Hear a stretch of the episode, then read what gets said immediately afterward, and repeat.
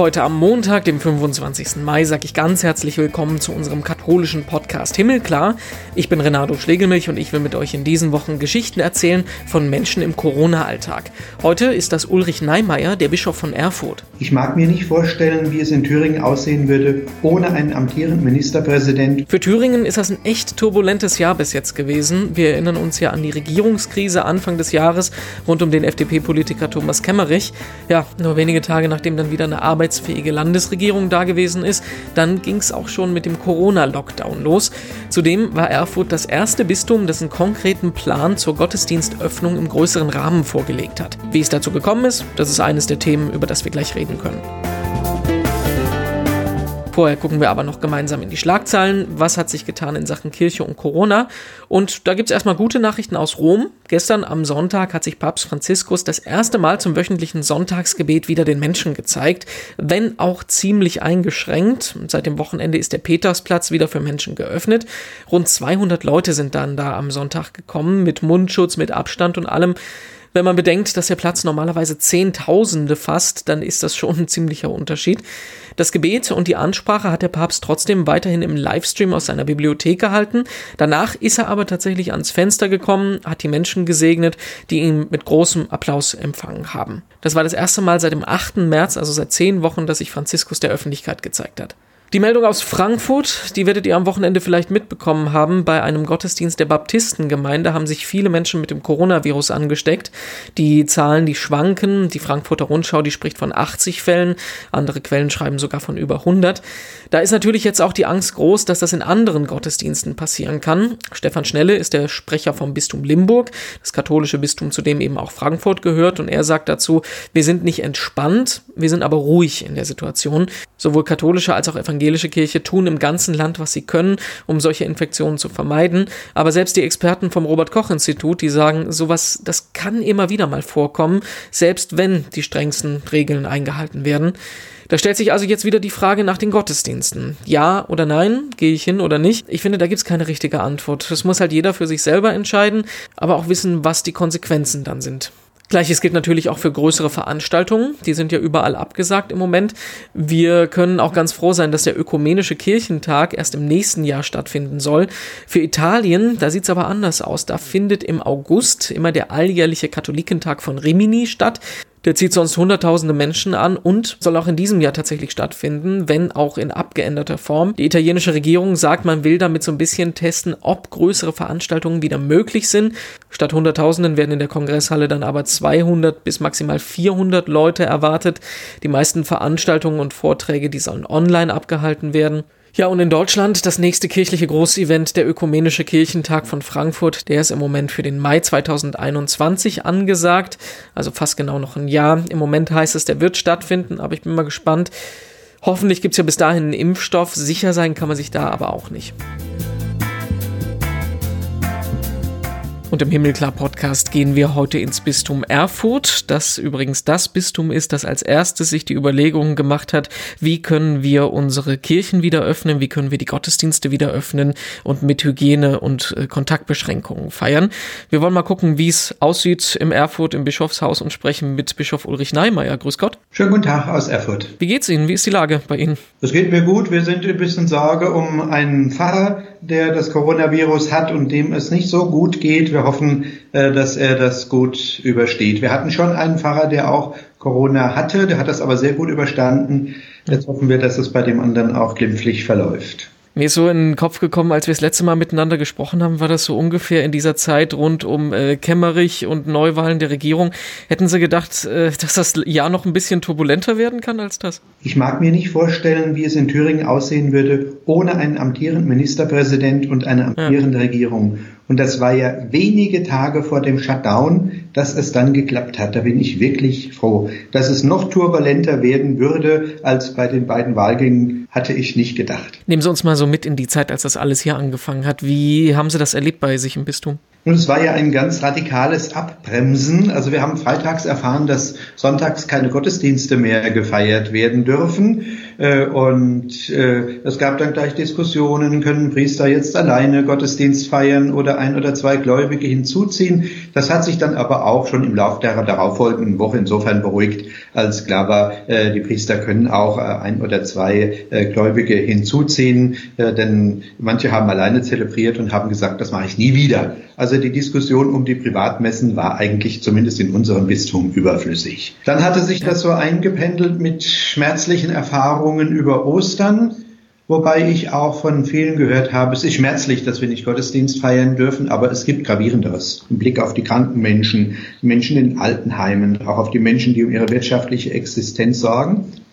Dann waren wir natürlich doch sehr erleichtert, als wir am 23. April hörten, wir können schon am 26. April wieder mit Gottesdiensten beginnen, sollen aber ein Schutzkonzept vorlegen. Das hatten wir innerhalb von 24 Stunden fertig und äh, auch veröffentlicht. Und die Pfarrer hatten dann alle Mühe, das innerhalb von zwei Tagen zu verwirklichen, was nicht überall geklappt hat, weil in großen Vereinen dann auch Absprachen nötig waren mit den Betroffenen, wenn man so will, mit den Gläubigen, sprich mit dem Pfarrgemeinderat. Aber dann hat es doch überall geklappt. Es hat sich gezeigt, dass der Ansturm auf die Gottesdienste nicht so groß ist, wie befürchtet. Viele Menschen äh, bleiben dann doch lieber zu Hause, äh, vielleicht weil sie Angst haben, sich anzustecken, vielleicht auch, weil sie niemanden den Platz wegnehmen wollen oder weil sie sagen, das ist mir doch ein bisschen merkwürdig, da auch in der Kirche mit 1,50 Meter Abstand zu sitzen. Jedenfalls ist so, diejenigen, äh, die sich nach der Eucharistie sehen, die gemeinsam Gottesdienst feiern können, können das auch wieder und da sind wir froh und erleichtert.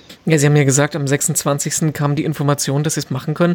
Ich fand das ganz interessant, dass Sie ja als Bistum Erfurt die ersten wirklich gewesen sind, die ein Schutzkonzept vorgelegt haben und auch gesagt haben, wir äh, machen die Kirchen wieder auf. Weshalb ging das bei Ihnen denn schneller als bei den anderen? Weil wir schneller die Erlaubnis hatten. Übrigens hatte Dresden-Meißen hm. schon am Sonntag vorher die Möglichkeit, mit 15 Gläubigen äh, mhm, zu äh, Gottesdienst zu feiern. Äh, und äh, wir äh, hatten mit der Regierung vereinbart, wenn es möglich ist, dann legen wir ein Schutzkonzept vor und das mussten wir dann eben auch erarbeiten. Äh, wir haben alles stehen und liegen lassen und das mit vereinten Kräften erarbeitet.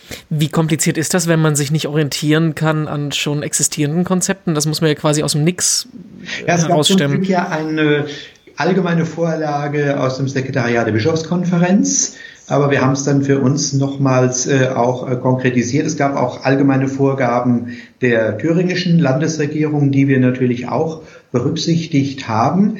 Äh, wir waren davon ausgegangen, dass ein großer Ansturm einsetzt, haben das also alles sehr äh, restriktiv gehandhabt. Äh, das hat sich auch bewährt, weil dann doch die Pfarrer und die Verantwortlichen in den Kirchengemeinden wussten, sie müssen das wirklich umsetzen. Das kann man nicht einfach so äh, großzügig handhaben, denn äh, dass die Infektionsgefahr da ist, hat mittlerweile dann ja auch jeder gesehen gehabt.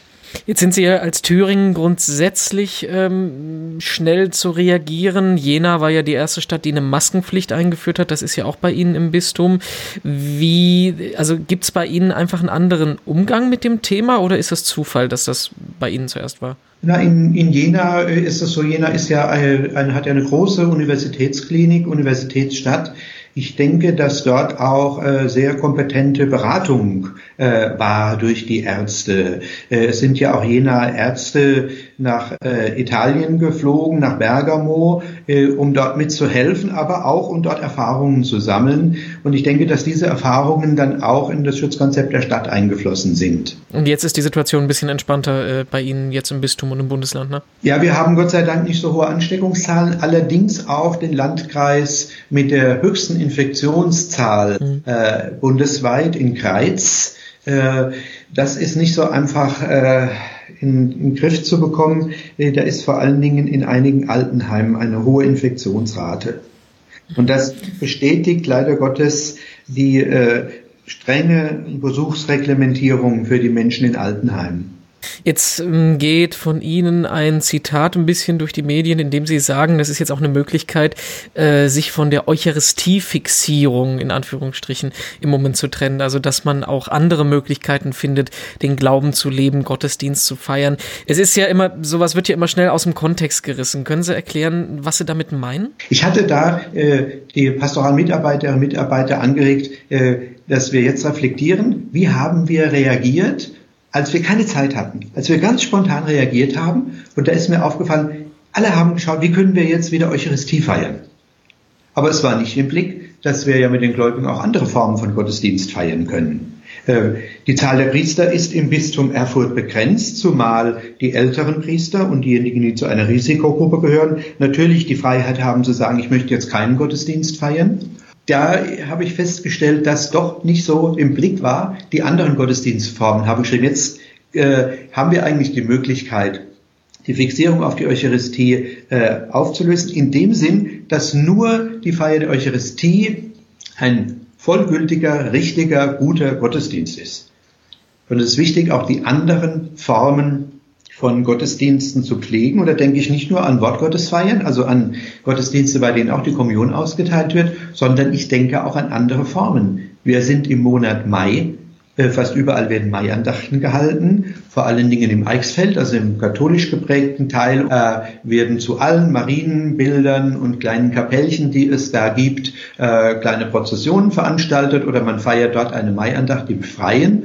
Äh, und das gilt es natürlich jetzt auch zu beleben, zumal wir im Freien auch die Möglichkeit haben, mit 50 Gläubigen äh, einen Gottesdienst zu feiern und das Abstandsgebot da nach Größe des Platzes äh, problemlos äh, zu realisieren ist. Es haben mir viele pastorale Mitarbeiter recht gegeben, haben gesagt, stimmt, da haben wir so gar nicht daran gedacht. Äh, dass wir sagen, wir können jetzt nur äh, in einigen Kirchen die Eucharistie feiern, äh, aber die anderen Pastoralmitarbeiter und die Diakonatshelfer laden auch zu anderen Gottesdienstformen ein. Sie haben aber einen ganz wichtigen Punkt in dem Nebensatz gerade angesprochen, dass viele ältere Priester ja auch zur Risikogruppe gehören. Wie gehen Sie damit um? Also ähm, gibt's, also wie können Sie es überhaupt gewährleisten, dass in den Gemeinden wie vorher jetzt überhaupt Gottesdienste angeboten werden können? Wir haben jetzt keinen amtierenden Pfarrer, äh, der gesagt hat, äh, ich äh, möchte das nicht machen. Dann hätten wir natürlich dafür gesorgt, dass dort wenigstens ein äh, Gottesdienst, äh, eine heilige Messe auch stattfinden kann. Äh, es sind überwiegend die Pensionäre, die dann sagen, nein, ich möchte doch lieber in der kleinen Gemeinschaft, die sich jetzt gebildet hat, weiterhin den Gottesdienst feiern, um mich nicht zu infizieren. Also man, man, man kann alles weiterhin aufrechterhalten quasi. Ja, natürlich nicht in jeder Kirche. Ja, also manche haben sich auch entschieden zu sagen, nur in der großen Kirche. Es sind so viele Teilnehmer möglich, wie mit Sicherheitsabstand in der Kirche Platz haben. Das heißt, die Pfarrer müssen jetzt wieder durch die Kirche rennen oder die Ehrenamtlichen, die sich da dankenswerterweise engagieren, müssen ausmessen, Plätze markieren und dann dem Ordnungsamt mitteilen, in unserer Kirche ist mit Abstand äh, für 90 Personen Platz oder für 70 oder für 110. Da muss man auch mal den Leuten Respekt zollen, die das hingekriegt haben und die das betreuen in so kurzer ganz Zeit. Ne? Dickes, ne? Ganz dickes Kompliment und äh, es ist natürlich eine ganz große Sorge von denen, die sich darum kümmern, dass sie Menschen ablehnen müssen, wegschicken müssen, äh, die gerne am Gottesdienst teilnehmen würden. Viele haben hm. ein Anmeldesystem gemacht, äh, bei manchen funktioniert es aber auch so. Und wieder andere sagen, man kann ja auch außerhalb der Kirche stehen äh, und äh, stellen einen Lautsprecher hin und übertragen den Gottesdienst nach außen, äh, so dass dann diejenigen, die nicht mehr in der Kirche Platz finden, dann wenigstens draußen äh, den Gottesdienst mitverfolgen können. Und die meisten haben, viele, die ein Streaming-Angebot äh, installiert haben, machen das auch weiter. Jetzt ist es natürlich schwierig, in die Zukunft zu schauen und äh, es ist wie so eine Glaskugel, wo man nicht wirklich weiß, wie es weitergeht. Wenn man sagt, ja, Monate wird es mindestens noch so weitergehen, vielleicht sogar Jahre, bis es einen Impfstoff gibt. Wie sehen denn Ihre Planungen im Bistum jetzt so auf die nächste Zeit aus im Moment? Ich gehe davon aus, dass wir Wochen oder Monate lang äh, mit diesem Zustand leben müssen und äh, auch mit dieser Form der Gottesdienste. Das pendelt sich dann aber auch ein. Und äh, es wird sich auch einpendeln, wer kommt und mitfeiert, wer in anderer Weise den Sonntag heiligt und äh, begeht.